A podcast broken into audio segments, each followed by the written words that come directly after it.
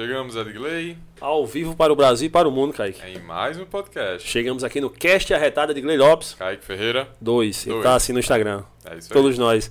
Em mais um episódio e começando o mês de março, e não poderia começar melhor, né, Kaique? Sem dúvida, o mês de março, que ano passado, o mês inteiro a gente convidou só mulheres. E esse mês a gente não poderia começar de forma melhor. É, e começamos aqui, logo somos fãs dela, né? Eu particularmente, ela já entrevistou até uma pessoa da minha família já, ah, aqui pertinho da rua aqui.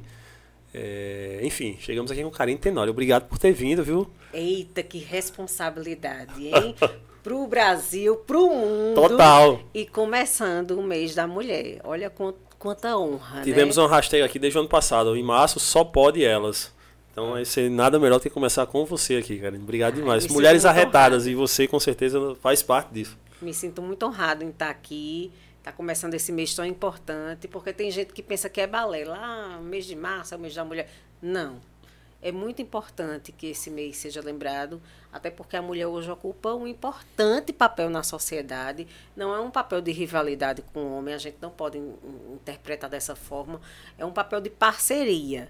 E aí, quando o respeito exige, é bom demais. Eu Não tem dúvida. Antes de começar, Kaique, vamos agradecer a turma? Exatamente, agradecer ao pessoal que nos ajuda aqui a pagar as contas, agradecer a Sim Construções. Pensou em construir, reformar ou investir na construção civil? Pensa na Sim Construções. O QR Code está aqui do meu lado, mas você também pode encontrar aqui na descrição do vídeo. Entre lá em contato com o nosso amigo Darlan. Exatamente. Agradecer ao portal Diário do Brejo, está sempre com a gente, noticiando para o Brejo, da Paraíba toda a Paraíba. E se você quer ser um parceiro do Cash Arretado, manda uma DM que a gente responde lá e mostra como é que você faz parte aqui do podcast Arretado com a gente, né, Kaique? É isso aí, tamo junto. E vamos embora com isso. Quanto tempo de TV, cara? hein? 16 anos. Começou novinha então, né? Começou. É, vocês Começou estão no- querendo me Começou entregar. com Vocês, 16. vocês começaram mal, viu? Não, começou novinha, mal. começou novinha na TV. Já faz tempo na TV, já. É, eu tenho muita experiência assim de TV, praticamente minha vida profissional toda foi em TV. E aí eu pude acompanhar as transformações que a TV passou nesses 16 anos. Então é como se sempre tivesse nova Sim. aquela experiência. Porque, olha, quando eu comecei a trabalhar em TV, era uma fita enorme, era a Betacam. Hoje, a gente usa o quê? Um cartão pequenininho. Então, assim, foram muitas transformações tecnológicas, foram muitas mudanças na forma de fazer TV, no conteúdo, na imagem. Então, assim, é como se todo dia a gente tivesse aprendendo de novo. E Imagina. o que te levou à TV? Por que ir pra TV? O que é que te trouxe pro jornalismo? Que, qual foi o, o gatilho, o carro que te fez chegar lá? Ó, eu acho que o mar foi me levando. Porque meu sonho era ser bióloga. Hum, Nada Eu a ver, né? adoro A não ser que animais. tivesse um quadro na TV, mas nada a ver, né? Eu era daquela, eh, daquelas alunas na escola que ficava no laboratório de biologia. Eu aprendi a empalhar cobras na escola. Eu ficava cuidando mesmo do laboratório de biologia da escola. Só que eu tinha uma professora de redação que ela era muito boa, muito respeitada lá em Pernambuco. Ela corrigia na época as provas da, do vestibular da Universidade Federal de Pernambuco, eu sou pernambucana. E aí ela um dia chegou para mim e disse: "Minha filha, por que você não faz jornalismo? Você escreve tão bem". Eu disse: "Não, professora, mas eu quero fazer biologia". E ela com aquele jeitinho dela de tentar me convencer, disse: "Você escreve depois para uma revista científica". então ela ela plantou essa semente em mim. E aí eu decidi nesse ano, como eu estava em dúvida, e, e é normal naquela idade da adolescência a gente ter dúvida, eu disse, eu vou fazer vestibular para biologia em Recife e vou fazer vestibular para jornalismo em Campina Grande. E aí nesse ano teve uma greve muito forte e eu fiz o vestibular em Campina Grande, que era na estadual, que não teve greve.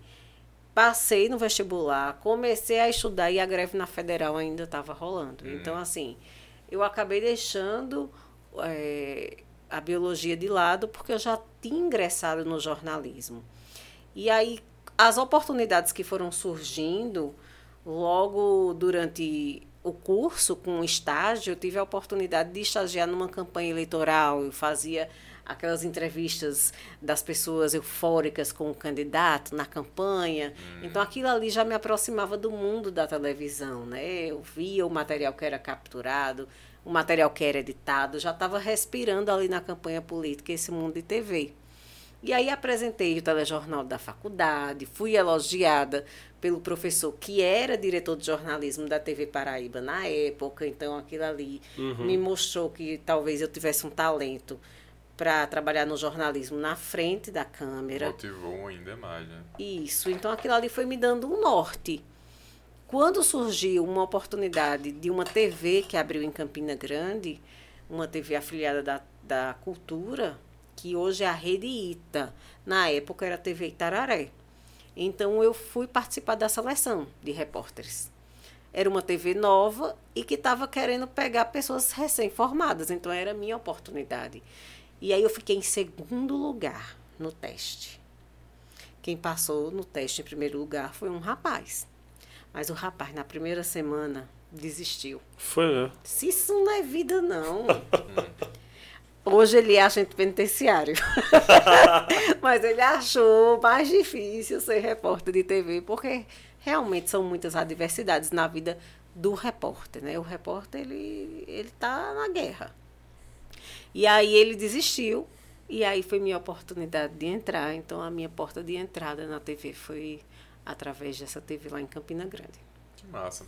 Karen, tu nota diferença em relação à questão da mulher entrar nessa área profissional? Ah, na época que você entrou e hoje, existe essa diferença? Você consegue notar isso? Eu sempre fui muito respeitada na minha profissão eu nunca senti esse preconceito por ser mulher, você não vai ter essa oportunidade.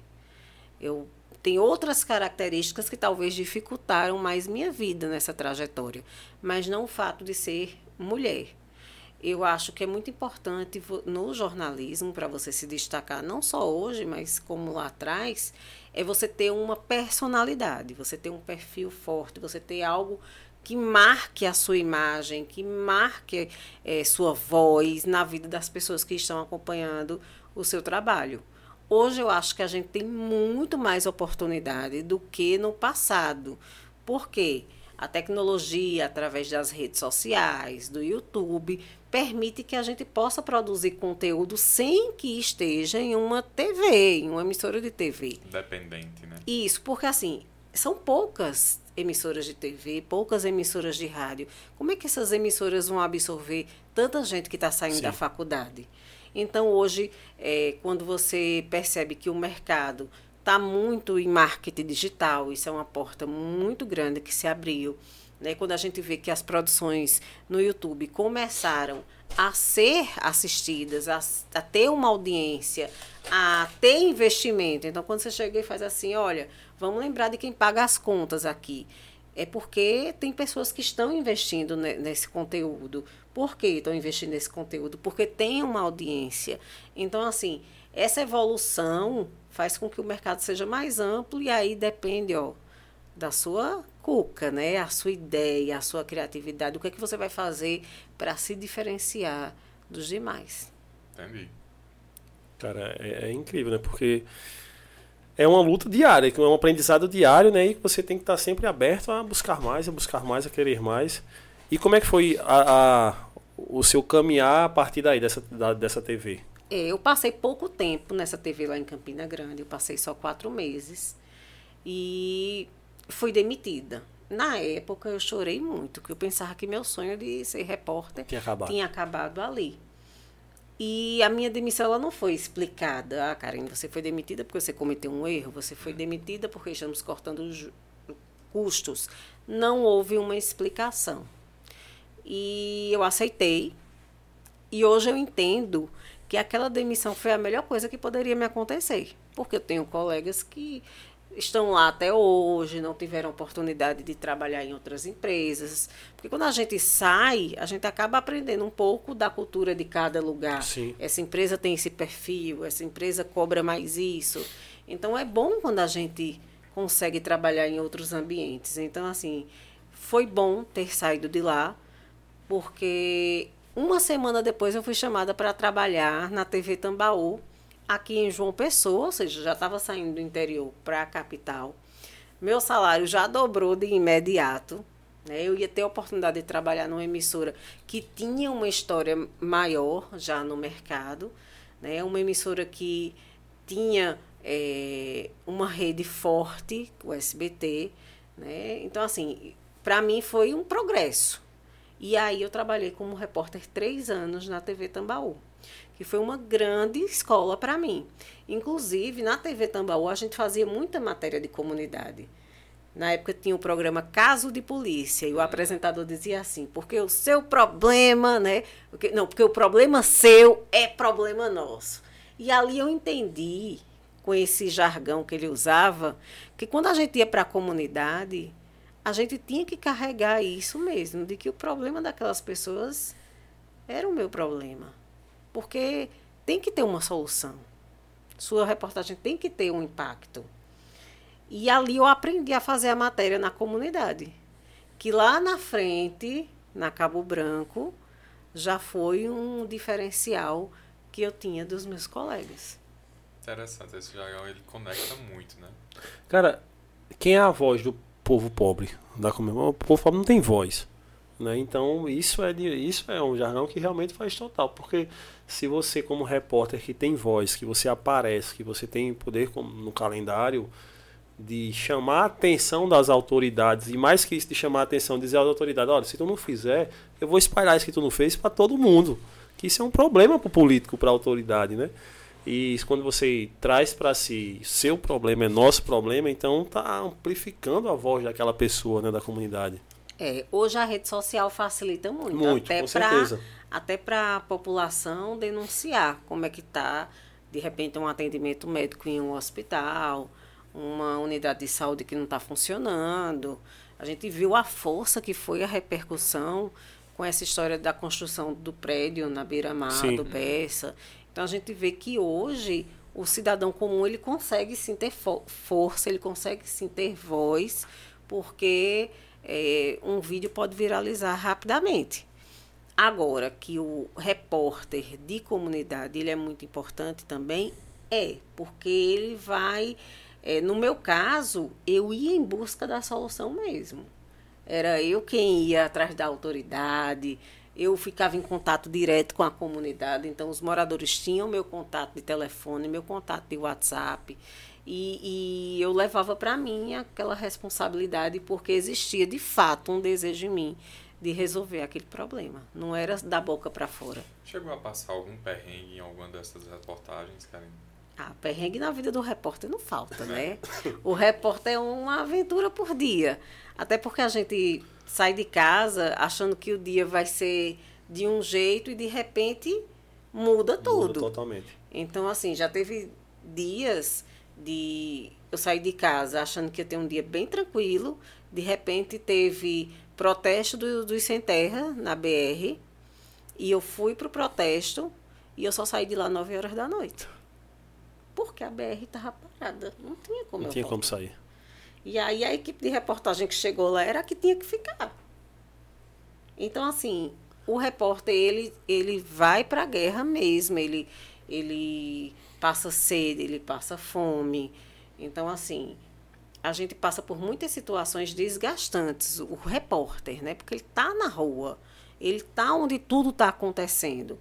E aí tem o lado bom e tem o lado ruim. O lado bom é porque a gente recebe muito carinho das pessoas. Então a gente recebe o abraço, a gente recebe o beijo, a gente recebe o feedback. Olha, eu gostei disso, eu não gostei daquilo. E isso é muito bom para a vida do profissional. Mas é, o repórter realmente é exposto. Eu gosto. Eu tenho um monte de histórias para contar por conta da reportagem. Então a gente evolui como profissional e evolui também como ser humano. Sim. Porque cada história que a gente ouve ali a gente leva para a vida. E meu professor de telejornalismo da faculdade, que foi meu chefe depois lá na rede ITA, que era a TV Itararé, ele me dizia na época que o jornalista é como uma enciclopédia que todo dia acrescenta uma página. Eu acho que tem hoje, hoje em dia tem gente que não sabe nem o que é enciclopédia. É, né? com certeza. Mas, na época, ele, ele queria dizer isso, que todo dia a gente acrescenta uma página na nossa história, porque a gente ganha muito conhecimento. E não é só conhecimento técnico, é da vida mesmo, com as cenas que a gente testemunha, com o que a gente passa. Já, já que a gente está nessa linha, tu tem alguma matéria que mais te marcou? Eu sei que foram muitas, mas uma a que veio primeiro agora na sua mente. Assim, sempre tem reportagens, casos que, que marcam a gente. São muitas, de fato. Né? A matéria policial. Obrigado, Yuri. Quando eu comecei a fazer jornalismo, ela me fazia sofrer bastante. Porque eu trazia para mim a dor daquelas pessoas. E as cenas que eu via na matéria policial me deixavam impressionada. E eu, e agora, o que é que eu vou fazer? Eu precisava resolver. Eu vou deixar essa profissão eu vou me acostumar com isso? E eu comecei a é, fazer amizades com os policiais. Então, quando eu chegava num local de crime, não era o morto que estava ali. Era eu encontrava o amigo da perícia, o amigo da polícia, aí tudo. Porque a gente tem que buscar uma fuga para continuar. Mas não queria dizer que eu estava insensível ali àquela dor. Uhum. Pelo contrário, na minha reportagem eu sempre gosto de colocar sentimento. Então eu não sou aquela repórter eu, né? Não sou aquela repórter que vai dizer o crime aconteceu na rua tal, o nome do fulano que morreu foi esse, a idade tal, segundo a polícia. Não, eu não sou essa repórter. Eu quero saber quem é aquela pessoa. Ele trabalhava, ele era do mundo do crime. Todo mundo tem uma mãe, todo é. mundo tem uma esposa ali, entendeu? Você vai. Então, assim, são várias as situações. Quando você me fala do mundo do crime, o que é que eu aprendi? E aí eu estudo muita coisa. O que é que eu aprendi? Que muitas vezes no local do crime o assassino está lá. Ele volta.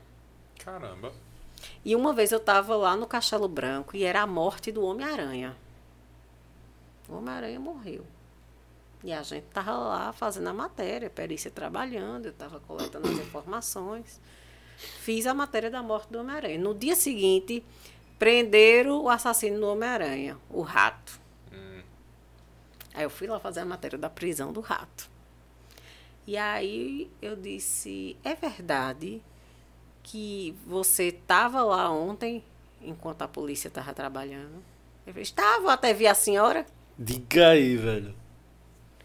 Então, assim, você vai aprendendo essas questões da vida, né, através da reportagem policial. E eu acho que a chacina do Rangel foi o episódio mais triste de matérias policiais que eu testemunhei como jornalista a chacina do Rangel, assim. Que é do cara que esquartejou? Cara. Ele, ele foi uma briga de vizinhos no bairro do Rangel. Houve uma discussão durante o dia. E aí, à noite, um casal que morava, que era vizinho, né? O casal foi de madrugada, entrou na casa dessa família e armados com um facão, né? Eles mataram é, quase toda a família. A mulher estava grávida de gêmeos. Caramba. Tinha uma criança de dois anos que foi morta, é, outra de quatro anos. Aí sobreviveu o menino, que teria sido o motivo da, da discussão de, de 11 anos. O menino sobreviveu porque ficou escondido e na hora eles não conseguiram achar. E teve um outro de seis, se eu não me engano, que ficou um tempão hospitalizado e conseguiu sobreviver. Mas o homem, o, marido, a mulher, todos foram. E assim, a violência do crime foi muito chocante. Eu lembro que eu via pessoas da perícia chorando porque acharam a mão da criança em cima do guarda-roupa. Então, assim, quem é da perícia, que está acostumado todo dia com aquele trabalho, a gente pensa que é insensível. Não, não é insensível. Né? Eu vi uma pessoa que trabalha na perícia chorando. Então, assim, é, se engana quem pensa que o jornalista não sente, não sofre. No calendário eu via muita pobreza. E muitas vezes o que eu tinha de dinheiro na bolsa, eu deixava. Eu voltava lá depois. É, algumas comunidades eu criava laços, como a comunidade do S, que fica ali no bairro do Roger. Então, eu participava de campanhas da comunidade, festas de Páscoa, enfim cria um laço. Né? Eu, eu não consigo ser indiferente. E eu não acho que isso é um ponto fraco. Eu acho que é um ponto forte, porque todo profissional que se envolve, que tem o sangue no olho, que bota amor, ele dá resultado. Ah, não tenho dúvida. Chegou um suquinho de caju. De caju, o cara, se você quiser. tá e um caldinho, viu? olha, pode ficar à vontade. Fica vontade. Cheiroso, viu? De macaxeira com algumas outras coisas aí. Couve e tudo meu. mais. Meu, É. Nosso produtor. Nosso produtor arrasou. viu? Total. Eu, Tá, eu, Parabéns. eu fico triste quando eu vejo a reportagem, aquela. Aquela que a gente, vez ou outra, tem, tem alguns, normal, eu entendo o perfil, tem gente que gosta, mas quando é aquela que não entende que o cara que foi morto ali. É, é, quer não, pode tomar, cara. É, e o cara não, sabe, não entende que ele tem família, que ele tem mãe, que ele tem esposa, que ele pode ter filho. E, e faz aquele, aquele teatro todo em cima ali, sabe? Você fica triste. Beleza, o cara pode ser um, podia ser um criminoso, mas, cara, tem todo um contexto. É, Tem os familiares que tem, não tem nada cara. a ver. Tem, tem, às vezes o cara tem a mãe que a mãe lutou a vida toda pro cara não entrar no mundo do crime, lutou a vida toda para que o cara não, não entrasse no mundo das drogas e o cara acabou entrando. E o cara, tipo, ah, faz aquele, aquele espalhafatoso todo, sabe? Aí você fica olhando assim.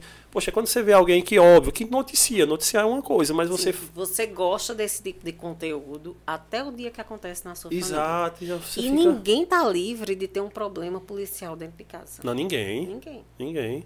Então, assim, você assiste, você vibra, você dá audiência para um cara desse até o dia que acontece na sua casa. Depois que acontece, você vai procurar acompanhar apenas um jornalismo que é responsável. Exato, que você fica procurando. Poxa, É.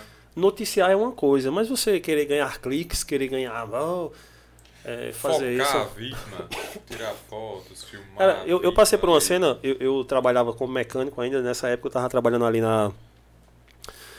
é, João Machado, que, é, que tem aquele fórum criminal né, que tem por ali, tinha uma oficina de, de carro, trabalhava lá na oficina mecânico. E eu lembro bem, tinha um cara catando manga, tem muitas mangueiras por ali pelo meio, né? O cara tava catando manga, e do nada passou dois caras de moto. E isso a gente tava o quê? Final de tarde já, umas 4, 5 horas, tava, quase não tinha carro na oficina, a gente tava conversando com um mecânico ali na frente. Passou dois caras de moto, os caras foram, e na volta os caras mataram esse cara que tava catando manga, né? Pô, deram uns cinco tiros, a gente correu pra dentro da oficina, foi bem de frente. E os caras foram embora. O cara caiu lá, foi a cena mais triste que eu vi na vida, né? Primeira coisa que todo mundo faz é o quê? Pegar o celular e filmar o cara agonizando, cara, cheio de tiro. E a galera lá foi filmar. Dia é Do assim. nada, por coincidência, ia passando uma reportagem do lado. O cara gosta desse tipo de coisa. E o cara vai lá filmar e tá filmando aqui, falando, não sei o que, provavelmente envolvido com o cara, nem sabe o que aconteceu. Provavelmente ninguém dá um monte de tiro no cara à toa. Provavelmente o cara devia ter alguma coisa lá. Mas aí você fica, aí eu fico Mas pensando não quer dizer que tem envolvimento que com tem crime. envolvimento, que pode seja ter aquilo. uma inimizade, pode ter tido uma briga, pode ser um Exato. caso de, de passional. Aí na mesma hora o cara sabe. Julgou, condenou, acabou com a vida do cara ali, aí outra, aí os familiares, aí começa a chegar o familiar chorando, óbvio, né? Mãe tal, essas coisas. E, ah, seu filho era envolvido com isso, seu filho era aquilo, e você fica, poxa, imaginando. Você disse bem, você imagina, cara, pode ser que aconteça com alguém da minha família. Eu ia querer que fizessem isso, velho. Eu ia querer que o cara tava lá, o cara nem tinha morrido ainda, tava terminando de morrer ainda, e a pessoa já fazendo todo um- um Eu não vou falar um palavrão Sendo- gigante aqui em sendo um abutre. Mas você que está nos assistindo, se você encontrar uma pessoa em situação de, de urgência ou emergência, pegar o seu celular e filmar e tirar foto não vai ajudar. Então, É, cara, você fica olhando assim, caramba, velho, que triste, né? Você fica. O Valmir Salaro, ele fez uma série, recentemente, tá na Globoplay, essa série. Eu fiz questão de assistir, porque o Valmir Salaro passou muito tempo da vida dele se martirizando por uma cobertura jornalística que ele fez. E ele era bem, assim, da, da área policial, né? E ele fez uma cobertura sobre um caso de um suposto eh, abuso sexual que acontecia com as crianças de uma escola lá em São Paulo. E aí os, os donos dessa escola sofreram horrores. A escola fechou, havia muita revolta, porque essas mães teriam denunciado que as crianças da escola sofreram né, um abuso sexual. E era a notícia, houve a denúncia. O Valmir Salaro, por mais que ele se sinta culpado, eu não vejo culpa na condução dele enquanto profissional.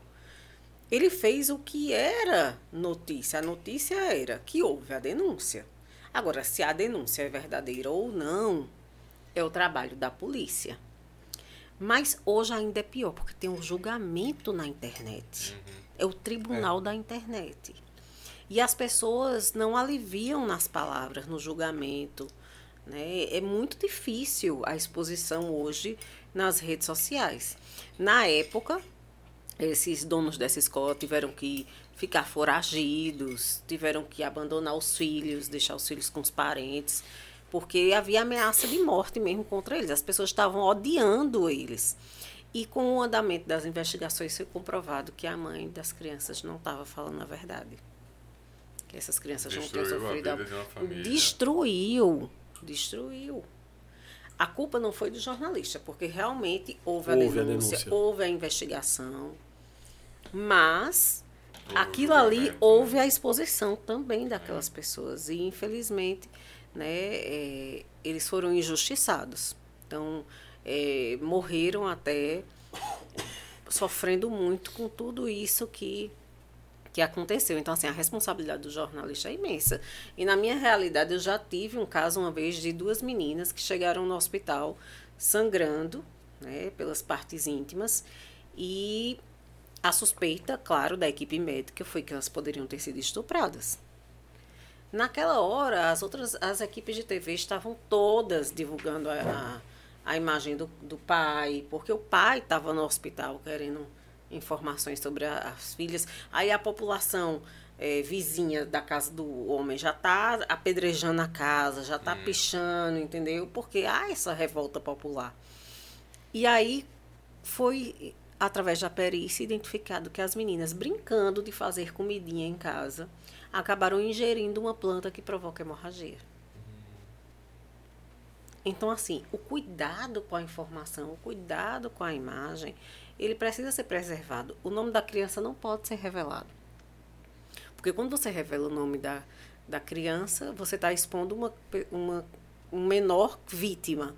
E se você expõe o nome do pai ou o nome da mãe, você está identificando essa criança da mesma forma.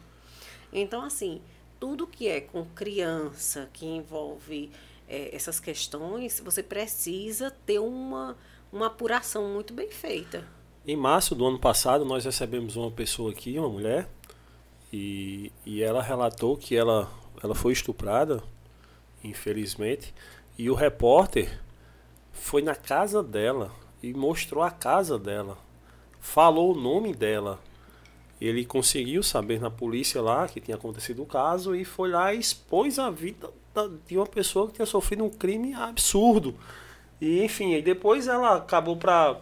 Porque gera um desgaste ela ter que processar o cara e ter que tal. Aí ela conseguiu entrar em contato com a TV, a TV conseguiu tirar a matéria do site que estava. Mas, enfim, continuou na rede social da pessoa, ficou lá porque ela não queria se desgastar. Imagine se a pessoa está sofrendo o que está sofrendo. Ainda tem que se desgastar com o processo, com tudo mais, ela preferiu abandonar. Mas, assim, a gente fica olhando a irresponsabilidade e aí é com a informação. de erros, certo? Foi um erro da polícia que vazou essa informação.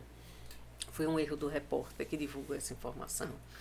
Foi um erro do editor, que também permitiu que essa informação fosse Entrasse. divulgada foi uma, um erro da emissora, que não puniu, que não estava atenta àquilo que estava acontecendo na programação. Então, foi uma sucessão de erros que, inclusive, pode fazer a emissora responder a processo.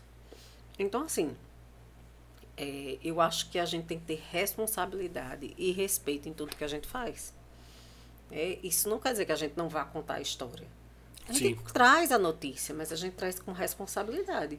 Eu já cheguei uma vez na, na delegacia do idoso e era a, a delegada que foi para achar queixa lá na delegacia. A delegada estava sendo vítima. Ela também é cidadã, ela foi lá para achar queixa. E tinha um parente da delegada lá na delegacia que não queria ver a situação da família dele exposta. Disse, Karine, não faça matéria não. Eu disse, olha, infelizmente, eu vou ter que fazer a matéria. Porque uma delegada que está sendo vítima, assim, é notícia. Mas pode ter certeza que eu vou fazer com responsabilidade. E assim foi feita a matéria. Né? Agora, existem profissionais e profissionais Sim. e a gente não pode generalizar. Lógico. Seria injusto, né? Porque eu vejo assim muita agressividade com os jornalistas hoje em dia. A gente vê muitos jornalistas sendo agredidos, principalmente na questão política. Ah, teve o símbolo ali da Globo, a galera já tá. Não, hoje em dia qualquer, qualquer E aí é emissora. independente do governo, viu? Porque É, eu, era, é- eu me- era da Cabo Branco, quando ainda estava o governo do PT, e houve protestos, assim, violentíssimos lá, de atirarem pedras, de quebrarem as vidraças, de, de, de quererem derrubar o portão. E a gente tudo acuado dentro da emissora. A gente não podia estacionar o carro na frente da emissora. Caramba. Então a gente não podia ir cobrir protestos, porque se a gente fosse visto lá, eles poderiam agredir a gente. Então, assim, essa é a sociedade que eu quero? Não, porque eu sei da importância da imprensa. Né? Se, se você concorda ou se você não concorda, se você acha legal, não assiste ou né? não, Não apoia. audiência, né? Mas você agredir o outro ser humano que está ali trabalhando, querendo levar também o sustento para dentro de casa, é uma atitude assim insana e que a gente tem visto muito por aí. Então, com o governo, a saída do PT entre o Bolsonaro, não foi diferente. Continua. Então a Teve gente gente da percebe Jovem que- Pan agredido. Da Jovem Pan. É, então, assim, a gente percebe que não é uma questão partidária, é uma questão comportamental de você não aceitar querer ser contrariado de forma alguma. É uma criança mimada. Só serve para mim se você concordar comigo. Se a reportagem trouxer algo que eu discordo, eu vou bater no repórter? Não. Até porque nossa função ali é trazer os fatos. Né? Se o protesto é de interesse deles, é até bom que a imprensa mostre. Isso. E assim, eu, enquanto repórter de afiliada de Globo, eu nunca recebi nenhuma orientação da Globo de fale mal, fale bem. Nunca. A orientação que a Globo ainda mandou para os repórteres na época que eu estava lá era use roupas com cores neutras. Branco, bege, cores que não tem nada a ver com o partido político. Então essa foi a única orientação que eu recebi da Globo até hoje. E a gente agradece até a sua presença aqui, tá? porque a, a, a gente já conversou com repórteres né, que tinha essa dificuldade em relação à liberdade, falar em podcasts, internet, esse tipo de coisa. Ah, Karen, você já chegou a ser agredida durante alguma reportagem? eu recebi ameaças, né? Fazendo o calendário JPB, uma vez numa comunidade, eu cheguei lá e o problema era provocado por um dos moradores da rua. E aí ele, com raiva, disse: se ela não sair daqui, eu vou matar ela. Ixi, nossa. E aí eu fiquei assustada, porque Tá. Uhum. Óbvio, né? Eu não sabia quem era que estava do outro lado do muro. Então, assim, e a gente precisa ter cautela. Mas eu já tive no meio de tiroteio. Nesse dia que eu falei do protesto dos sem terra, era a polícia com bala de borracha de um lado, sem terra jogando pau e pedra do outro. E a gente no meio. Então, assim, teve uma época em Mandacaru que eu fui fazer a cobertura de um de um velório de um senhor que teria sido assassinado na época, porque os traficantes do bairro acharam que ele tinha denunciado para a polícia, que era o X9. Então eles foram no velório e ainda atiraram no defunto. Obviamente a gente foi fazer a matéria, né? Quando eu cheguei no bairro, eles começaram a atirar para cima para intimidar Tá. a imprensa. E eu estava grávida de sete meses, barrigão. Meu Deus. Tá. E aí os policiais começaram a correr e tentando me proteger. E eles disseram, mulher, tu- tu não consegue nem correr com essa barriga. Então, assim, tem situações de risco. É quando eu volto a dizer, o repórter está exposto 100% a tudo. Ah, tá tendo infecção de KPC no hospital, o repórter está lá. Ah, tá tendo surto de meningite, não sei aonde, o repórter está Tá lá. Eu acho até que o repórter deveria receber por insalubridade, né, por risco, porque ele realmente se expõe demais para trazer a notícia. Então, até é injusto a gente estar lá se expondo para trazer a notícia e ainda ser apedrejado por isso. Tá, com Né? certeza. Covid, tava lá, né? Os repórteres Covid, tudo e a gente não tinha direito a, a privilégio na vacina. Vacinação, é. né? Então, assim, é muito injusto, porque a imprensa está lá e não, não tem privilégio algum. Dando, dando um, um- essa continuidade na sua história aí. Aí como é que foi? Aí tipo, você deu um tempo na, na SBT e depois como é que veio o convite para a Globo? É, eu saí do SBT, da, da TV Tambaú na época, porque fui convidada para trabalhar numa campanha política para o governo do estado.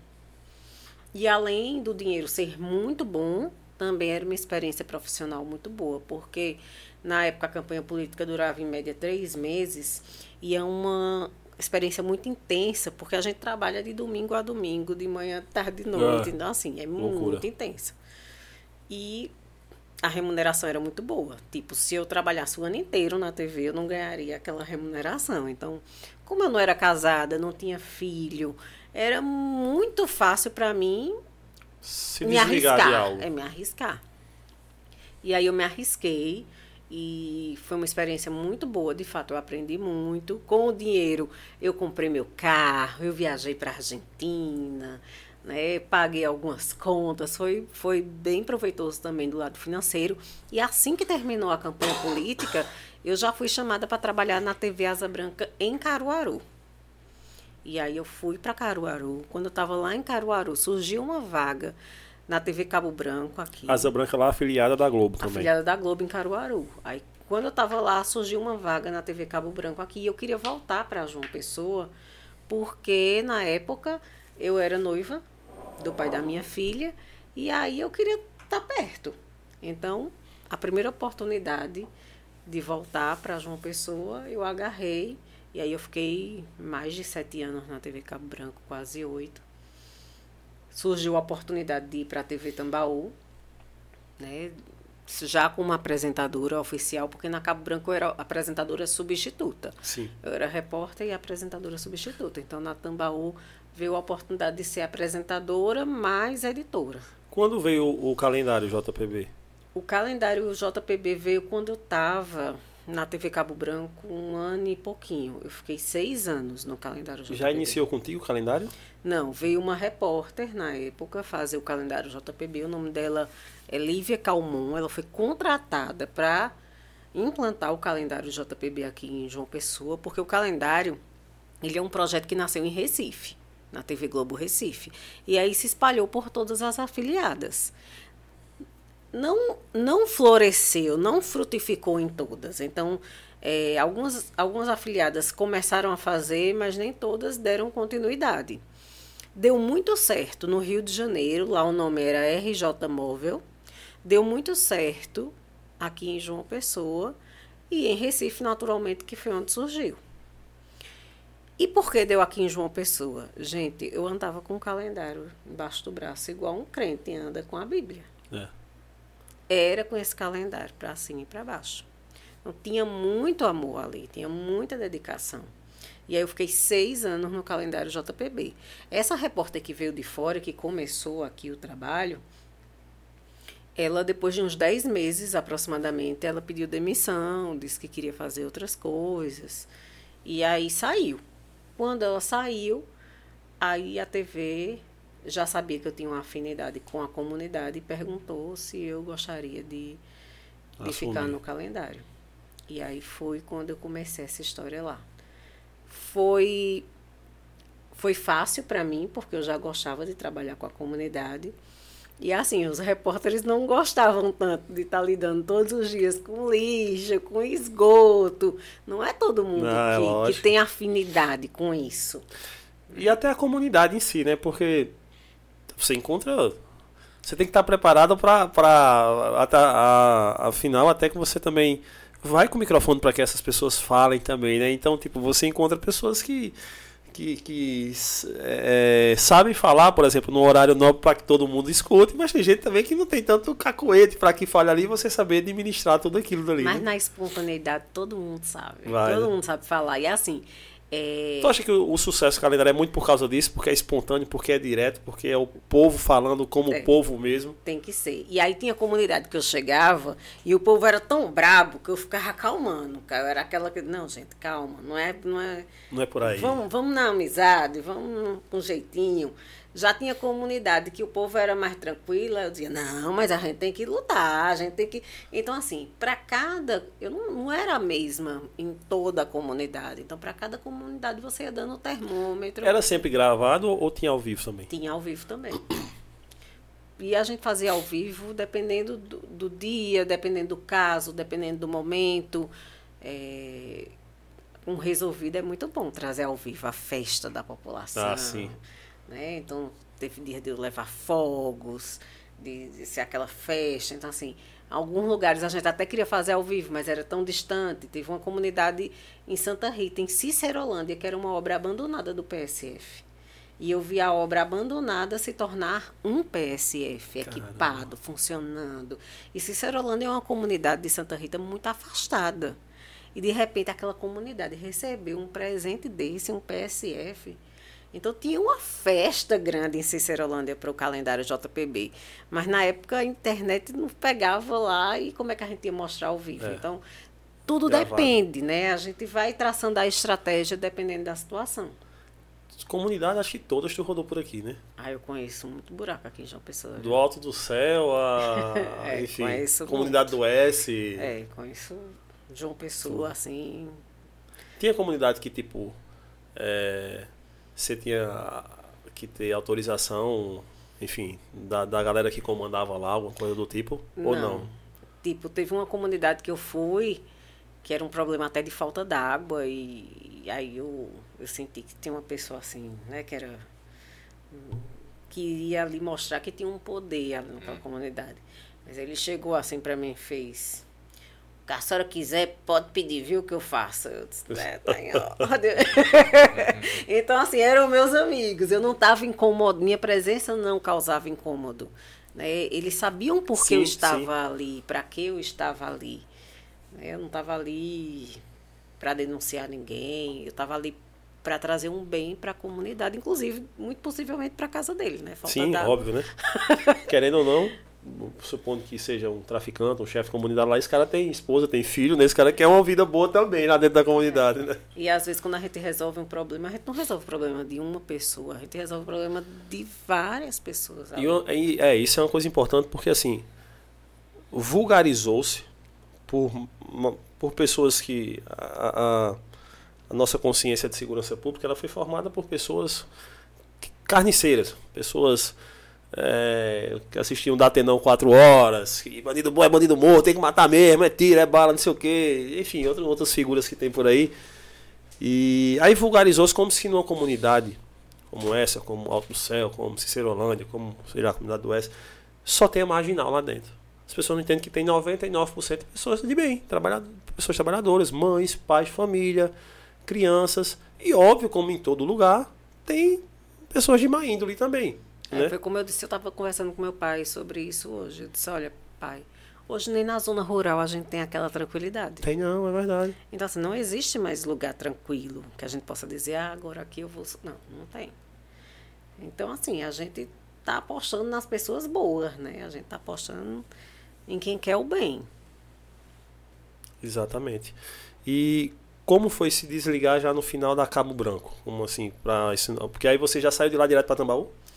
Foi. Eu saí de lá porque eu recebi uma proposta aí esse da convite Tambaú. da foi é. mais tentadora. E aí foi muito tranquila minha relação com, com a Cabo Branco, porque sempre foi uma relação muito respeitosa. Então eu comuniquei o fato à minha chefia, é, eu disse como ela queria que eu procedesse, é, enfim, tudo foi feito de forma extremamente respeitosa, amigável. E eu fiz o meu desligamento da Cabo Branco, não entrei no ar imediatamente na Tambaú. É, houve um, uns dias ali de descanso da imagem. Tive a oportunidade de ter campanhas publicitárias com outdoor na cidade avisando que eu estava uhum. fazendo a mudança de emissora, que agora eu iria para a TV Tambaú. É, e hoje eu tenho grandes amigos na, na Cabo Branco. Então, assim, não é porque você sai da emissora que sim, você. Sim. Daí, da mesma forma que eu saí da Tambaú lá atrás e deixei as portas abertas e deixei amigos, eu entendo que eu saí da Cabo Branco também, com muitos amigos, com as portas abertas, não tenho problema nenhum com ninguém. Termos profissionais, assim, é, acho que deve ser até contratuais essas outras emissoras te deixam uma imagem mais solta. Como, por exemplo, ah, fazer uma publicidade de um ser contratada por uma empresa terceira, alguma coisa do tipo. As afiliadas Globo são mais é, restritas, né? Elas Tem como têm algumas metodologia regras, mais isso. Elas têm uma- mais regras. A, a afiliada que eu trabalho hoje, né, do SBT, ela, claro, que tudo vai o bom senso, né? Sim. Se eu tenho um anunciante que aposta no meu programa, que aposta na minha imagem, eu não vou na minha rede social divulgar o concorrente dele. Sim. Então, assim, você tem que ter bom senso. Mas, eh, não tendo esse choque ético, essa questão assim, com os anunciantes, eh, não há restrição para que eu possa ter trabalhos extras, né? Em momentos que eu não estou na TV. Não havendo choque. É, eu, eu não sei se é assim, mas eu noto muito que, por exemplo, na- nas afiliadas Globo, é, a ênfase está, por exemplo, no programa e não no repórter. Não sei se é isso. E em outras afiliadas, como SPT, entre outras, é, aí já dá-se um, um, um valor maior à imagem ah, do apresentador, do jornalista, enfim. Traz-se o nome. Por exemplo, quando, sei lá, acabou o Domingão do Faustão, os caras mantiveram o Domingão do Hulk. Para os caras, tipo, o Faustão era só é mais uma Domingão, pessoa. é. É o Domingão, É o é da Domingão, Globo. é da Globo, é tipo Domingão da Globo. Então, independente de quem vai passar lá no Domingão, é o Domingão da Globo, não é? A receita da Globo é muito boa. Não é à toa que a Globo... É o su- sucesso, né, de audiência. A receita da Globo é muito boa. Mas para você fazer sucesso além da Globo, você tem que ter uma receita diferente. Né? Então eu acho que as outras emissoras acabam eh, tendo eh, esse, essa questão porque elas, de fato, quem quer assistir o perfil da Globo, assiste a Globo. Exato, é, são perfil, Então, perfil de depende do- jornalista é, também, de- né? de- é o perfil do telespectador, ele que vai escolher. E é bom que ele tenha opções. É Isso. ruim quando a gente não tem opção, né? Ah, com Mas certeza. só tem aquilo ali. Então, assim, é bom a gente ter opção. Os Ah, formatos, né? Eu tive uma. é, Me veio uma curiosidade agora, Karen. Pode Em falar. relação a- a- às emissoras. Em algum governo, faz- fazendo já essa ligação política, em algum governo você teve medo de censura? Durante algum governo? Não. Nunca me senti eh, pressionada em nenhum sentido. Inclusive, quando eu fazia o calendário, eu mexia muito com os governos. Ah, Os governos municipais, os governos. O governo Eu estadual. gostava muito. Olha, era prefeito, secretário, era todo Secretário, mundo. meu Deus, Karina tá lá de novo, É. perturbando. Era, era muito e era todo dia. E eu tentava fazer o quê? Eu tentava revezar, né? Se eu já aperriei muita cajepa hoje, eu vou aperrear aqui a prefeitura, já aperrei a prefeitura da capital, vou aperrear de Santa Rita. E eu ficava tentando revezar para que não parecesse marcação. Mas quem é que gosta de ser criticado? Ninguém gosta. Quem é que gosta de ver na televisão uma falha da sua gestão? O povo. Ninguém gosta. E eu era essa pessoa. E só teve uma vez que abriram a porta da redação da TV e disseram: O que foi que houve hoje no calendário? E aí eu expliquei o que é que tinha. E sabe qual foi a pergunta? Você procurou a resposta? Ou seja, você procurou ouvir o outro lado? Eu disse sim. Então tá certo. Porta se fechou. Porque no jornalismo o importante é isso, né? Ouvir os dois lados. Você tem que dar espaço para outra pessoa se pronunciar. Ela pode até não querer se pronunciar, é um direito, Direito dela. dela. Mas você tem que procurar, é sua obrigação. É, isso aqui é. Imagina esse mundo de hoje em dia que é, tudo é, é- é- leva-se para um lado político de perseguição, de não sei o quê. Eu acho que o segredo do calendário também de dar certo era esse. Eu não tinha ligação política com ninguém. Eu não recebia o famoso toco de ninguém. Eu não tinha, não era filiada a partido, eu não tinha, eu era livre. Eu não tinha nada para que o político fosse levantar minha ficha para me chantagear. Olha, se tu continuar fazendo matéria contra mim, eu vou mostrar. Não tinha. Eu sou uma pessoa que eu durmo tranquila. E isso também é importante. né? Então, assim, algumas restrições do jornalismo da afiliada Globo eu, eu até entendo. Porque como é que você vai ser assessor de imprensa da prefeitura e fazer uma matéria contra a prefeitura? Não dá, é incompatível. Aí entra o choque. né? Então, assim, são cuidados que eu entendo. Se você é garota propaganda de uma marca e há um problema com aquela marca, esse problema acaba respingando na emissora. Porque vai respingar na sua imagem. É. Já pensou se eu fosse garota propaganda? Claro que eu não teria culpa, mas já pensou se eu fosse garota propaganda hoje da Bryce Company? Como é que ia estar a minha imagem É. hoje na TV? Porque quando a gente empresta nossa imagem para uma marca, é aí onde está a responsabilidade. Às vezes o povo pensa que ser é, digital influencer é só gravar um textinho rapidinho e tá tudo bem. É por isso que tem que pagar barato. Não. Tem que pagar caro. Porque a responsabilidade da gente estar emprestando a nossa imagem para determinada marca é muito grande. Somente Você, quem. você faz um- uma propaganda para uma construtora, o prédio cai. E aí? É. Então, assim, a responsabilidade é enorme. E o trabalho de construção de imagem, ele não é instantâneo. Veja, eu tenho 16 anos de TV e ainda estou trabalhando nessa construção de imagem. Mas para destruir a imagem é assim. Então, não é que tem que pagar pouco porque é fácil. Se é fácil, então faz. Né? Então, você tem que valorizar a sua imagem. Porque não foi fácil construir a sua imagem. Não foi fácil eh, ter o domínio da comunicação como você tem, aprender como se comunicar, como chegar no cliente. Então, assim, e a responsabilidade de estar com sua imagem associada a uma marca é muito grande.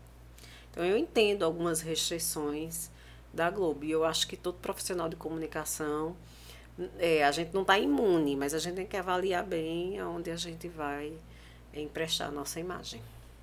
É, perfeito. Tá gostando do. do, do... Ah, tá uma tá delícia. frio. É mais? porque eu tô, não é porque eu tô Quente. conversando muito, né? Não, tá, pode ficar à vontade. Mas eu vou- Deixa eu passar aqui beliscando. no chat. Petrone tá aqui, mano, sou fã de carteirinha dela. Meu sonho ainda é dar entrevista pra Karine. Rapaz, Petro- Petrônio. Você, Petrônio Ataíde. Petrônio. Eu aperriei muito a vida desse homem, rapaz. Ele foi meu advogado, né? Ah, ele foi teu advogado? Ah, Meu advogado de divórcio. Ah. Então você já ele sabe. domina essa área aí. Ele Você já área. sabe o quanto eu aperrei Petrônio. Mas ele é um profissional, assim, extremamente ético, Ele é. extremamente humano. Ele, e é vez quando- ou outra, tá aqui com a gente. Ele é co-host também. É. Vez ou outra, tá aqui entrevistando a galera também. E é quando eu digo que você ser. é, você não ser indiferente, você não ser frio, você ser humano, ao invés de ser algo negativo para um profissional, é algo importante. Porque, assim, ele, como tem essas características de ser. é, de, de ter sentimentos, de ter envolvimento, ele luta pela sua causa. E você sente que você não está sozinha. É ruim quando a gente acha que para o advogado você é só mais um, um, um processo. Né? Você vê, eu, eu criei uma relação de amizade, respeito e carinho com o Petrônio. E isso só é possível porque houve um envolvimento. Acabou ali a relação de trabalho, mas a amizade continua. Sim.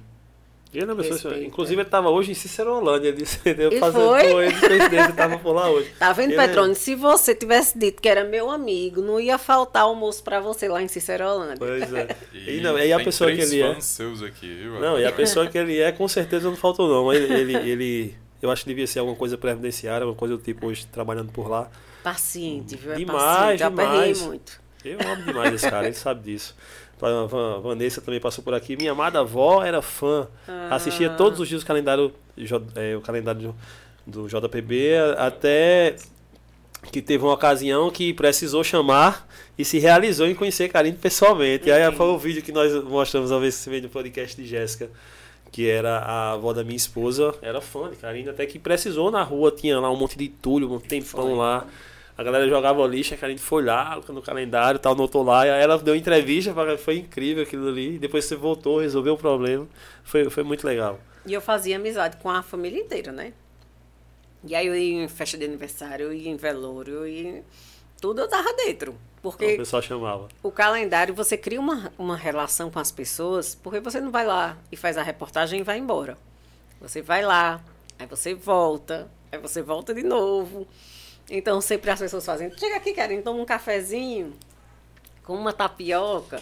E aquilo ali aproxima, né, a- as pessoas. Então tem esse diferencial, era muito bom. Ah, com certeza. Acho que deixa mais humano e deixa legal também, né? Assim, a, a- a acho que é isso que o pessoal gosta também, né? Acho que a, a identificação.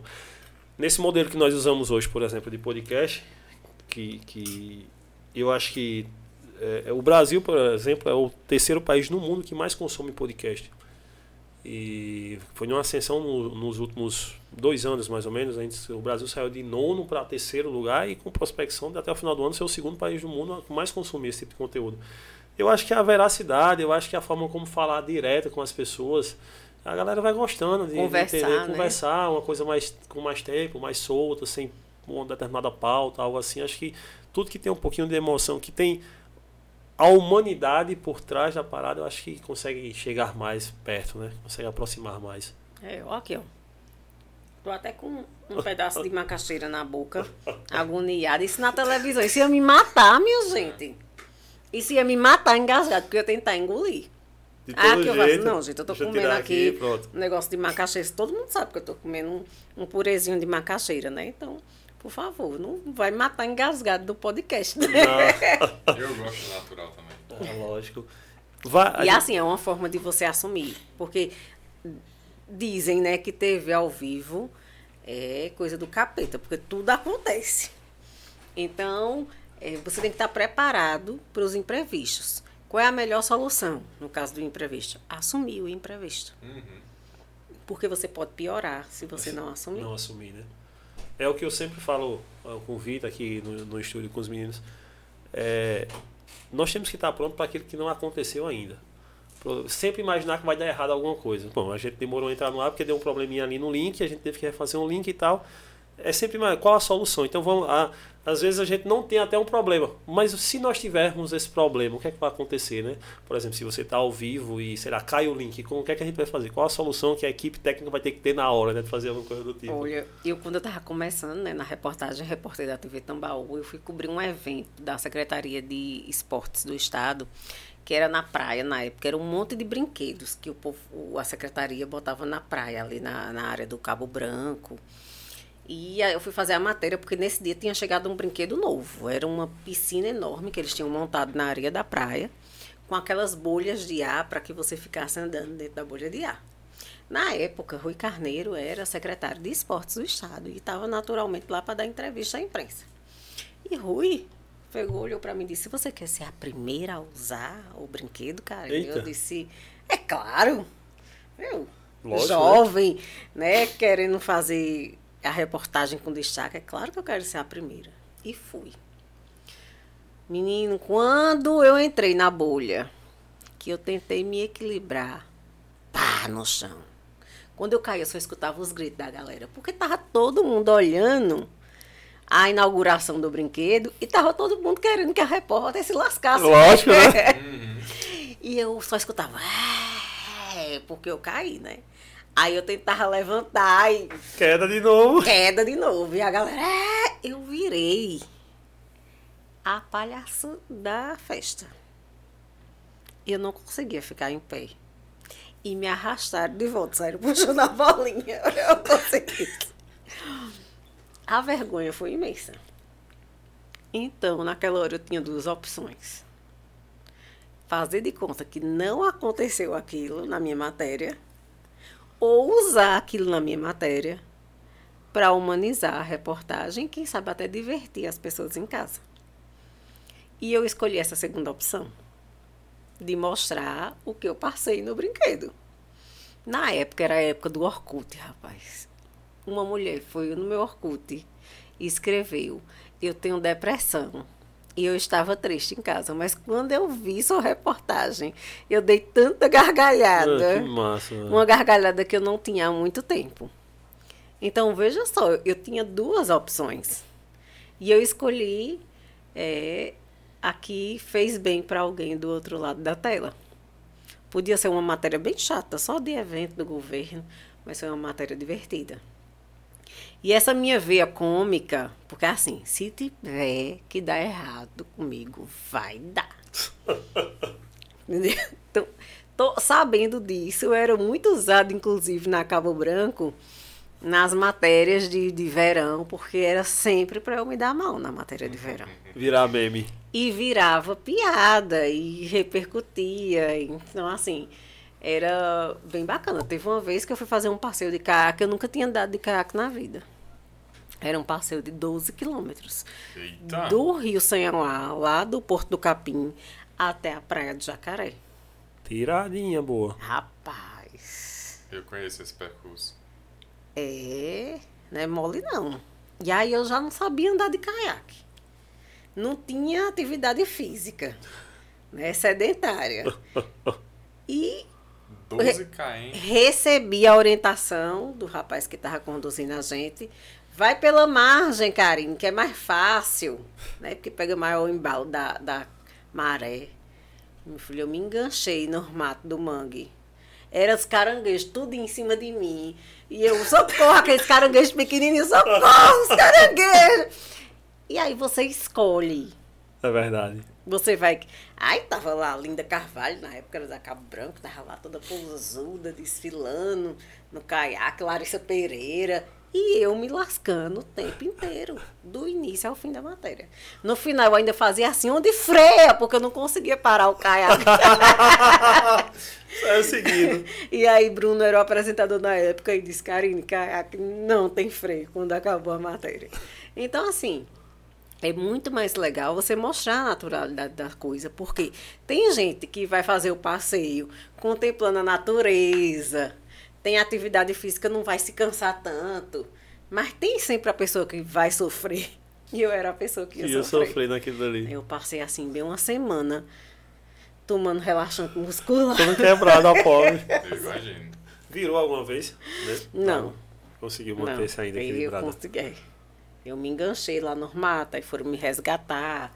Aí teve uma hora que eu achava que eu não ia aguentar, que eu tava muito cansada, mas eu disse, eu vou terminar a prova. Eles me disseram, quer parar, cara? Eu disse, não, eu vou terminar. O Rio tem essa vantagem, é tranquilo, você corre menos risco de virar, porém é mais pesado. Ah, no entendi. mar é mais, Mais fácil denso, né? de você Virar? virar, é muito mais fácil, mas você anda mais, consegue ir mais rápido. É, E Ah, as entendi. meninas faziam, Karine, que paisagem linda. Eu, como é que eu faço pra voltar?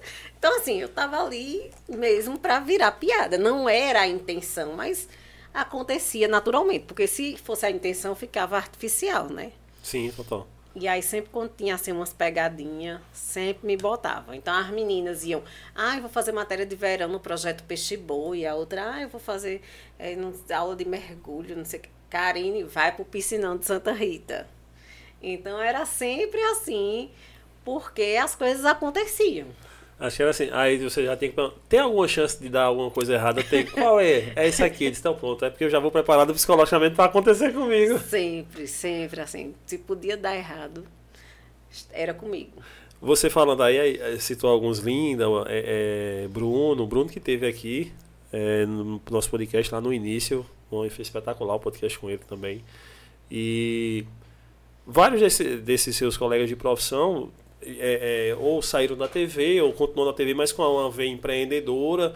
Como é que é, Karine, também nesse hoje em dia, principalmente com a sua, sua marca, porque você é uma marca, não deixa de ser, porque possíveis parceiros lhe buscam para divulgar a marca e tal. Como é que você tá hoje, como assim, no- no- na sua área de empreender? Como é que você empreende a sua É, marca? eu estou tentando aprender. Empreender não é fácil. Né? E aí eu percebo que Bruno saiu completamente de TV né? e está com um trabalho muito bacana de, de assessorar empresas até de grande porte É. e está dando super certo. Eu fico muito feliz. É, Linda está investindo em vinhos, né? Então, assim, também é, é muito bacana, porque eles acabam construindo também um plano B e usam a comunicação para fortalecer o negócio deles. Sim. A comunicação é muito importante para qualquer negócio. E eu ainda não tenho um negócio, um negócio paralelo, um investimento desse tipo.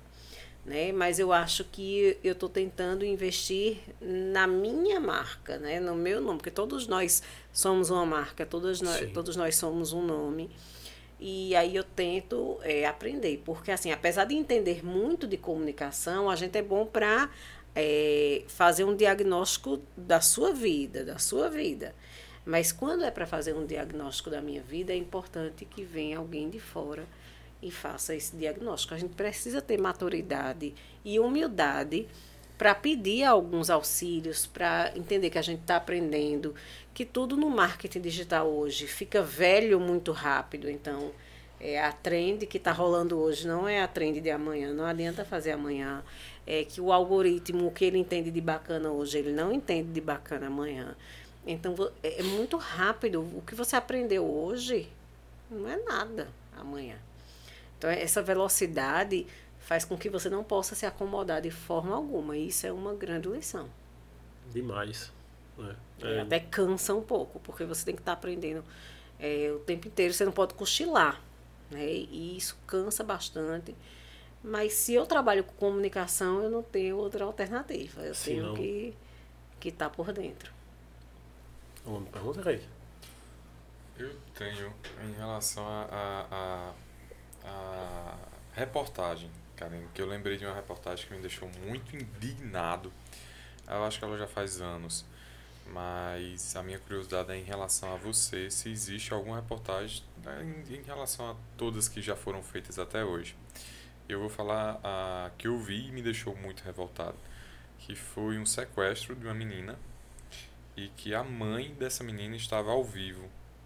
E o, repórter, eu acho que ele era o, o líder da, da, da reportagem, ele noticiou a morte da menina ao vivo e quando isso foi rolou por toda a internet, isso me deixou a polêmica, né? Isso, a polêmica. Isso me deixou muito revoltado, indignado pela falta de humanidade daquele repórter. Eu não, não, não sei o nome dele, eu não sei qual emissora, eu não lembro.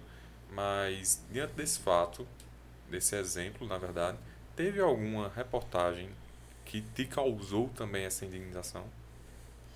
Assim, é, eu, eu vejo constantemente. Aqui mesmo, na, na nossa TV paraibana, eu assisto e, e pisco o olho para ver se é aquilo mesmo que eu estou vendo. Né? É, não precisa a gente buscar exemplos fora, porque esses absurdos acontecem o tempo inteiro. Até porque também isso aqui deu poder a muita gente. E muita gente que hoje que não tem uma formação despreparado né? para o jornalismo. Aí há uma discussão muito grande. Ah, você se acha melhor porque você é formada, porque né, quer desmerecer quem não é formado? Não, não é essa a questão. É porque eu entendo que na faculdade a gente aprende muito sobre ética, sobre a importância de, de ser responsável. A gente acaba aprendendo também sobre algumas legislações. Né? Agora depende também de cada um. Né? Tem pessoas que não simplesmente não se importam.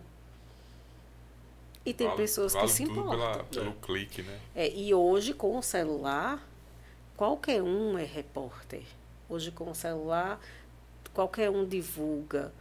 E vale tudo por um clique. Vale tudo para que um vídeo viralize. Vale, vale tudo.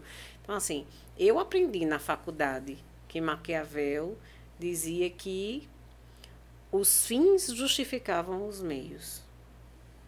Eu não concordo com Maquiavel, mas eu aprendi que existe essa teoria e que muita gente usa essa teoria na vida. É, na política é toda hora. Não, não tenho dúvida. Então, assim, é, é aquela coisa: você chega numa igreja, tem gente boa e tem gente ruim. Você chega num banco, tem gente boa e tem gente ruim. Chega numa TV, tem profissionais bons e tem profissionais ruins. Chegar no hospital, tem médico bom e tem médico ruim.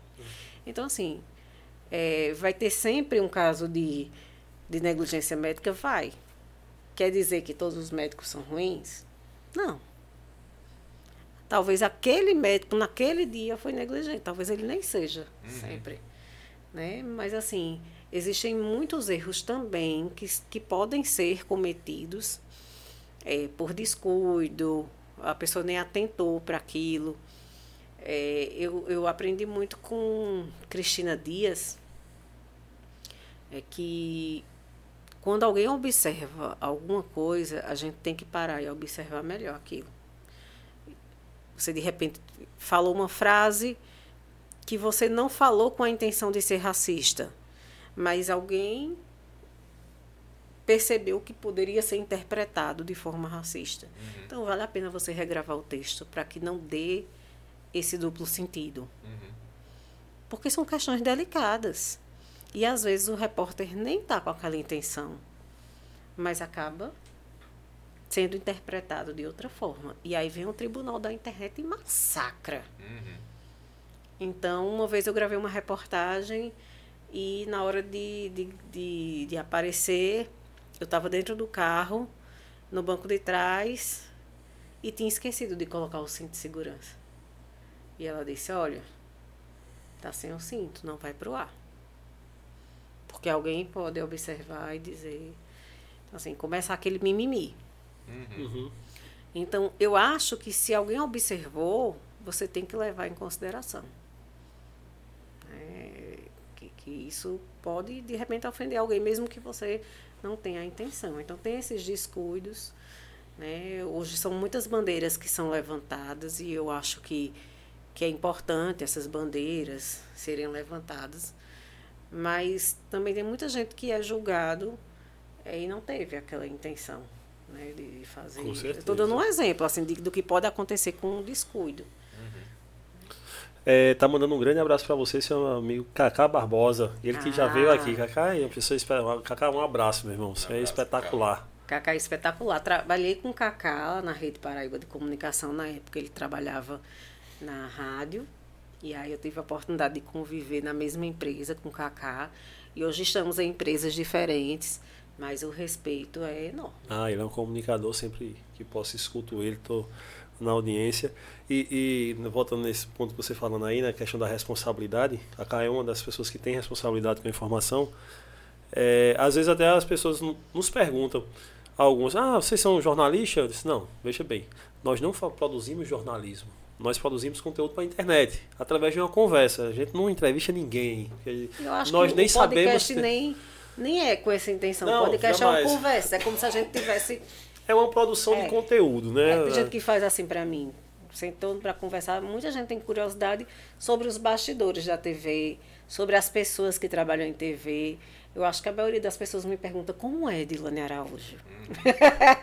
então as pessoas têm muita curiosidade sobre a Edilane Araújo. Aham. E assim, Que é um clássico da TV. a gente tem que satisfazer aquela curiosidade, né? Então eu conto um pouco como é Edilane Araújo, né? Porque a gente na, na frente da TV, a gente é uma pessoa, né? Fora da TV a gente brinca, a gente conversa, a gente tem uma vida ali por trás. É, É. por isso que no tribunal da internet a gente precisa, as pessoas precisam observar que há uma vida ali, que há uma pessoa. E eu percebo muita crueldade. Eu vi até o padre Fábio falando sobre isso. Recentemente ele gravou um vídeo dizendo que as pessoas perderam a elegância. A internet, ali a rede social, parece que fez com que as pessoas perdessem a elegância. Ora, eu não vou na sua casa e vou falar mal da sua casa, ou vou falar mal de você, que você é feio, que você é isso, que é... Não. Mas na internet a gente faz isso. As pessoas vão lá no seu perfil, vão dizer que você está feio, vão dizer que você está gordo, vão dizer que você está burro, que... vão lhe agredir. Então as pessoas perderam graça. a- a elegância. A elegância é até uma forma assim é, muito gentil de falar, porque não é só isso. As pessoas perderam mesmo é, a empatia com o outro, né? o respeito, a empatia. Eu fico muito triste quando eu vejo esses, esses julgamentos na internet, porque a gente, toda história tem os lados, né? E às vezes a gente toma partido por um lado sem conhecer o outro lado, ou sem ouvir o, a que a pessoa tem a dizer, a justificativa, e tá ali uma pessoa, né? Que muitas vezes está até sofrendo. E a gente não sabe e julga. É, tem muito nisso na internet. Isso eu, eu, eu uso muito o Twitter. O Twitter, então, nem se fala. É, terra sem lei mesmo. As pessoas de xingamento e o cara está no direito, se encontra no direito de acabar com você, de isso. Então é muito complicado. tudo. Quando você fala, quando você se expõe. né? Acho que o fato, quando é alguém público, então, é que as pessoas se acham até no direito. Tu deu um exemplo uma vez de que Lucas estava na praia, né, com vocês, é uma coisa louqueta Hum. que o cara chegou e jogou um copo de água, não sei, foi na Derramou cabeça. cerveja na cabeça dele. Só porque o cara faz comédia Faz na internet e aí o cara se Dá acha no direito. direito de chegar numa o cara tá com roda de amigo, chega lá e, derrama. e tipo, ah, ó, por que você não achou engraçado? Por que você não, não brincou com isso? Uma vez eu fui ofendida gratuitamente num restaurante. É, era Semana Santa e o restaurante tradicionalmente tem comida assim, né? De peixe, crustáceo, que eu nem como, viu? Na Semana Santa eu só como assim, queijo, lasanha de queijo. Eu estava lá acompanhando amigos. E o- como o restaurante estava lotado, eu deixei meu nome na lista para a gente pe- pegar uma mesa, assim que desocupasse. E aí tinha um colega meu da TV que estava lá dentro com a mãe e a mãe tinha a maior vontade de me conhecer.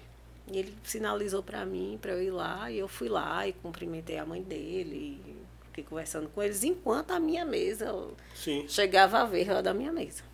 Meus amigos também encontraram pessoas conhecidas do outro lado do restaurante.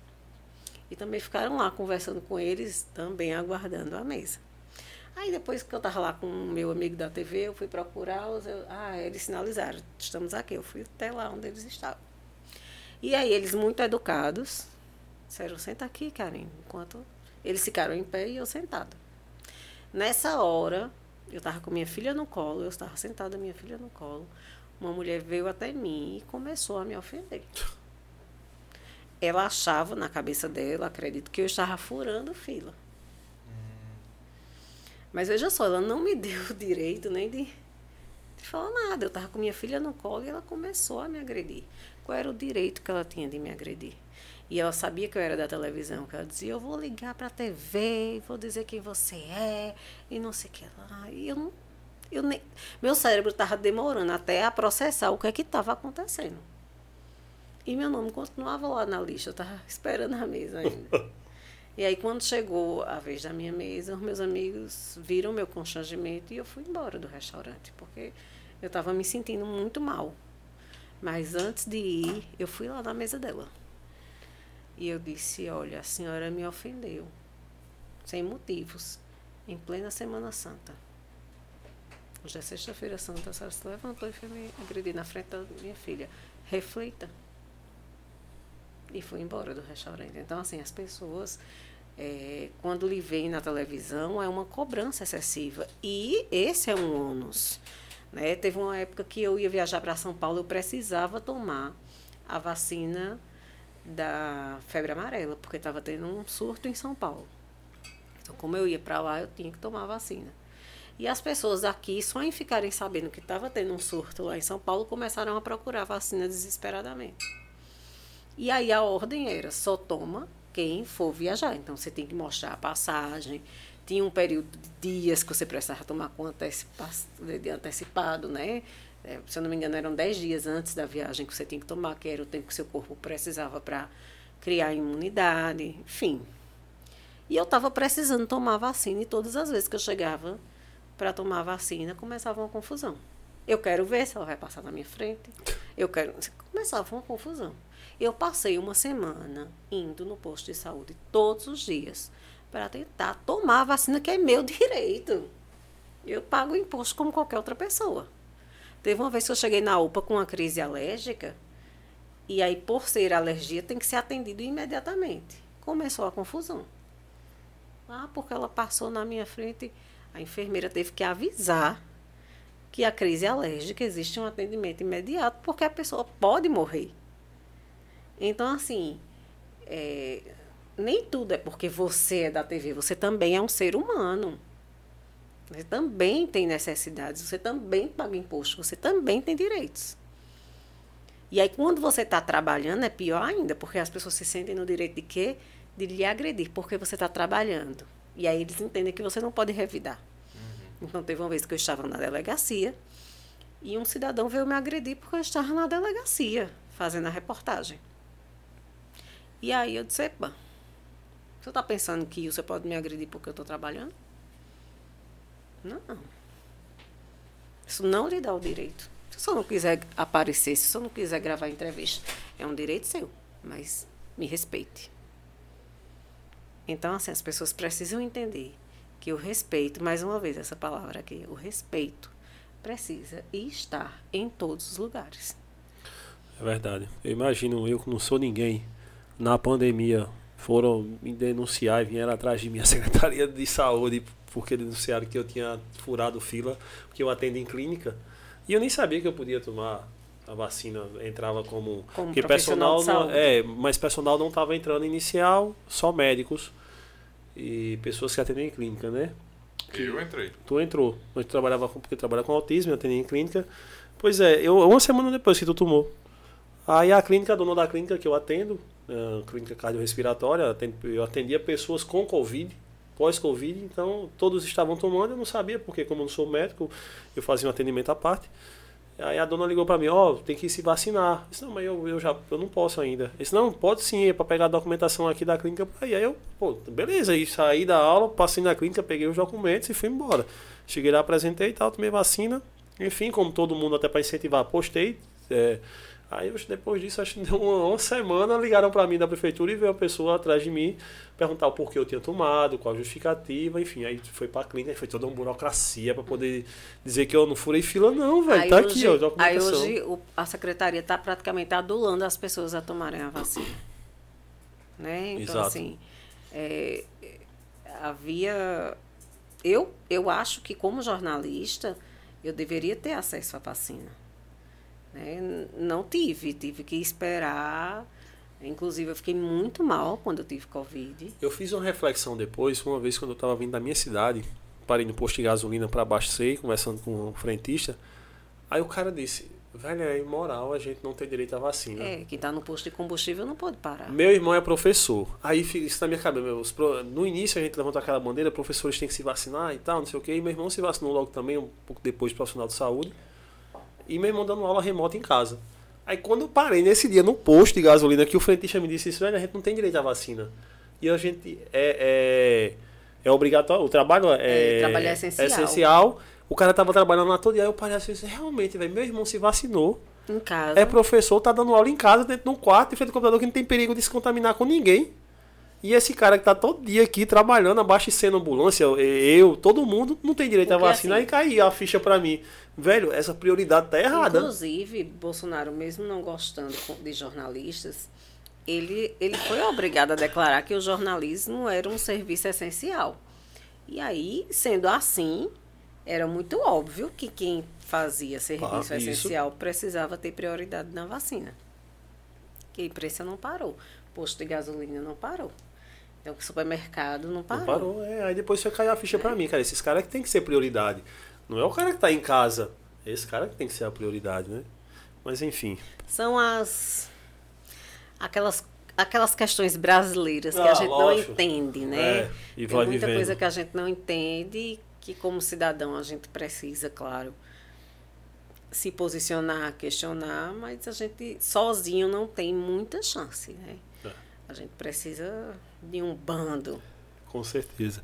Mais alguma pergunta aí? Só agradecimentos. Ah, obrigada. muito feliz você. Espero que tenha curtido o papo. Ah, foi bom demais. É, Vitor, por favor, toma uma caixeirazinha dessa aqui pra Karine. Não, não, tô satisfeita, Vitor. Fica Ela veio tranquilo. da TV direto pra cá, tava trabalhando não, e veio direto. É, obrigado. Eu sempre, é, contudo, principalmente uma pessoa como você que já viu muita coisa, já esteve em muito lugar, e eu sempre eu, eu tenho uma busca incessante de, de, de entender o o que é a vida, então sempre pergunto às pessoas o que é a vida, aí para você não ser diferente, porque eu tento juntar o de cada um que cada um entende, o que cada um e viveu. E aí eu queria saber de você, para você, o que é a vida, cara? A vida não é fácil. Mas o que, que a gente aprende? Que a gente vem para cá não é para passear. A gente vem para cá é para sofrer mesmo. Ele não prometeu pra gente um mar calmo, mas ele prometeu que estaria com a gente no barco. Então, assim, eu sei que a vida tem muitas dificuldades, mas a, a persistência, a fé, faz com que eu continue e não baixe a cabeça e é uma luta que a gente vai estar ali sempre colocando os valores como prioridade, né? Os valores éticos, morais, muitas vezes são mais importantes do que o que está na lei. Porque tem muita lei que é injusta. Sim. Mas é, nem tudo que é legal é moral. Eu prefiro ficar sempre atenta ao que a moral, os meus valores éticos e morais me aconselham. Show. Mais arretado do que isso, não podia começar o mês de março, né, Kaique? E volto sempre, viu? Eu não lhe deixei depressivo, não, né? Não, deixa eu Não, não. Ele é tão jamais. calminho. Kaique, que- Mas eu sou calmo. É, ele é tão calminho. Por isso, que, é por isso que tem que ser os dois, que aí fica o equilíbrio, né? Onde- quando um tá aqui, o outro tá aqui, e vice-versa, a gente vai se equilibrando aqui. Fica mais fácil pô, conversar assim em dois. Eu acho que quando você que tem a experiência diária de conversa, só, só você que tem que se virar com tudo, acho que é mais difícil, né? Nós dois.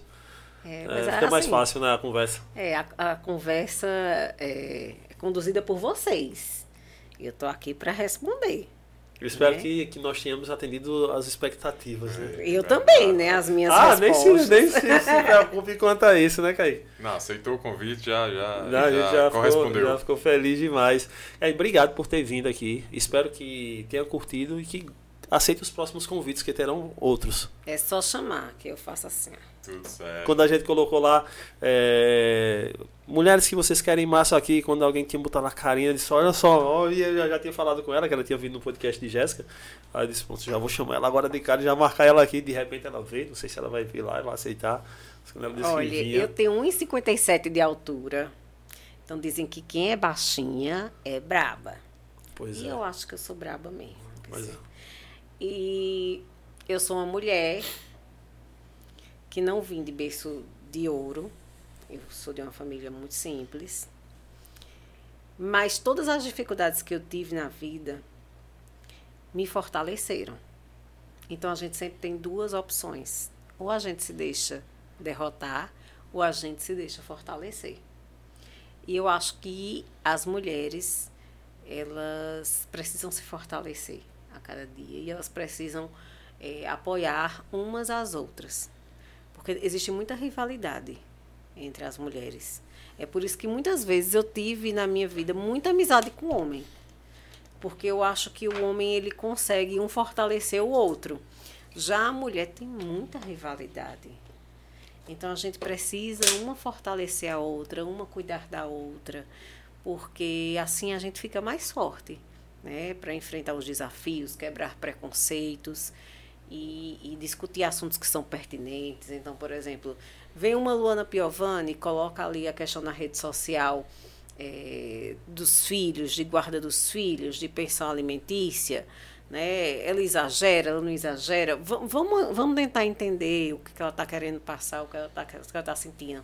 Aí vem Paola Oliveira e levanta a questão da exigência com o corpo perfeito da mulher. A mulher é linda, Paola Oliveira é linda, mas ainda sim estão crucificando Paola Oliveira, dizendo que ela é gorda. Então, assim, é, ela levantou assim uma bandeira muito recentemente nesse carnaval e eu tirei o chapéu para ela. Porque são questões que a mulher está sempre sendo atacada o tempo inteiro. Sempre o talento dela fica em segundo lugar por outras questões. Aí vem a sensualidade. Aí vem a... Então, assim, são muitas barreiras ainda para quebrar. Mas a gente não quebra sozinha. A gente precisa uma apoiar a outra, tentar compreender o universo da outra. Né? Porque é, é assim que a gente consegue avançar. Então, para as mulheres e para os homens também que estão me acompanhando, é, eu queria deixar essa mensagem, né? Da gente ser um pouco mais solidário, da gente ter um pouco mais de empatia, porque apesar da vida ser difícil, ela fica muito mais leve quando a gente consegue dividir a- as dificuldades com, com os outros. Com certeza. Pegar a visão aí, hein, galera? Eu acho que Deus mandou pra mim de cara logo uma, uma filha para que eu fosse aprendendo muitas coisas dessas que você falou aí. É, Porque assim, eu, eu venho "Ah, do sertãozão, venho de uma cultura bem machista, uma cultura bem de o marido tem que sentar na ponta da mesa, tem que ser servido primeiro e tal. E eu achei que quando Deus, eh, quando eu casei, Deus me deu de cara Maria Estela, uma filha, foi que para entendesse que esse, que eu entendesse que esse outro universo é tão quão ou mais importante do que aquilo que eu indiretamente, não que tenha sido ensinado a isso, mas indiretamente vivi, ouvi muita coisa, e você para e entende assim, né? Sua história foi importante? Foi. Total. Mas o que você vê que, que pode ser diferente, você pode desconstruir e construir algo novo. Não, Isso. não, não lhe diminui. Né? E ah, a revista feminina é só para mulher. Às vezes é importante que o homem leia para que ele entenda um Isso. pouco do universo feminino. Né? Então, assim, eu sou uma mulher que eu entendo de carro, eu sou uma mulher que eu entendo de, de política, eu sou uma mulher que até acompanho as notícias do esporte. Não gosto muito de futebol, mas fico torcendo para o Náutico ganhar, porque meu pai é doente pelo Náutico, então eu fico sempre atenta ao que é que está acontecendo. Então, assim, porque às vezes nem é importante para mim, mas é importante para o meu colega de trabalho. Então, o Flamengo perde, eu já vou tirar onda do meu cinegrafista lá no estúdio. Né? O Palmeiras ela perde. não sabia que a gente é flamenguista. né? o Palmeiras perde, eu vou tirar a onda do meu assistente lá do Isso, estúdio. muita Então, assim, dele. é, essas, essas coisas a gente precisa compreender do universo do outro. A gente não precisa só é, querer o que a gente quer, é, aprender o que a gente quer, ouvir o que a gente quer. A gente precisa saber ouvir o contraditório, conhecer outros universos, que aí a gente vai crescendo, aí a gente vai progredindo. Com certeza. Concordo. Espetáculo esse papo, Kaique. Amei, amei, amei, amei. É demais, demais. Cara, obrigado, velho. Obrigado mesmo. Até a próxima. Se Deus Até a quiser. próxima. Com certeza terá mais. Galera, obrigado aí, Guga, que chegou aqui pelo chat, Guga Pereira, aquele abraço, meu irmão, todo mundo que tá aí no chat, brigadão, obrigado a quem estiver ouvindo esse papo em algum dia aí no Spotify, enfim, Deezer, vem no YouTube, se inscreve no canal, as redes sociais, Karina, tá aqui embaixo. É, é isso, né. Kaique? É isso aí. Gosta dela como repórter, as reportagens que ela faz, faz o que, Kaique? Compartilha com os amigos. Compartilha esse papo. E não gosta? Aí compartilha duas. Duas vezes, velho. É, manda, ou conhece alguém que não gosta, compartilha também, não importa. Fica todo mundo sabendo desse negócio aqui. E se inscreva no canal aqui, tamo junto. Deixa isso Obrigadão. legal, né, Kaique? É isso aí. Deixa isso legal. Terça-feira voltamos com mais um Papo Arretado. Terça-feira é o nosso episódio de número 200, Kaique. Eita! Hoje é o episódio de cento, número 199. 99. O 99 passaram por aqui 195 pessoas já para conversar com a gente. Terça-feira fechamos nos 200. É isso aí. Episódio número 200. Obrigado a todo mundo que nos acompanha. Obrigado, Vitor, Yuri, Ézio, Petrônio, que tá ligadão aqui desde o início. Obrigado a Isaac Gomes também, que tá aqui no chat desde o início aqui. Todo mundo. Galera, brigadão. Tamo junto. Esse é o Cash Arretado. Espero que a gente tenha curtido o papo, tenha sido arretado. Demais. Em março só pode elas. É isso aí. Arretado Valeu, como valeu. hoje, né, Kaique? Arretado como hoje. Show de bola. Valeu, galera. Tchau. Tchau.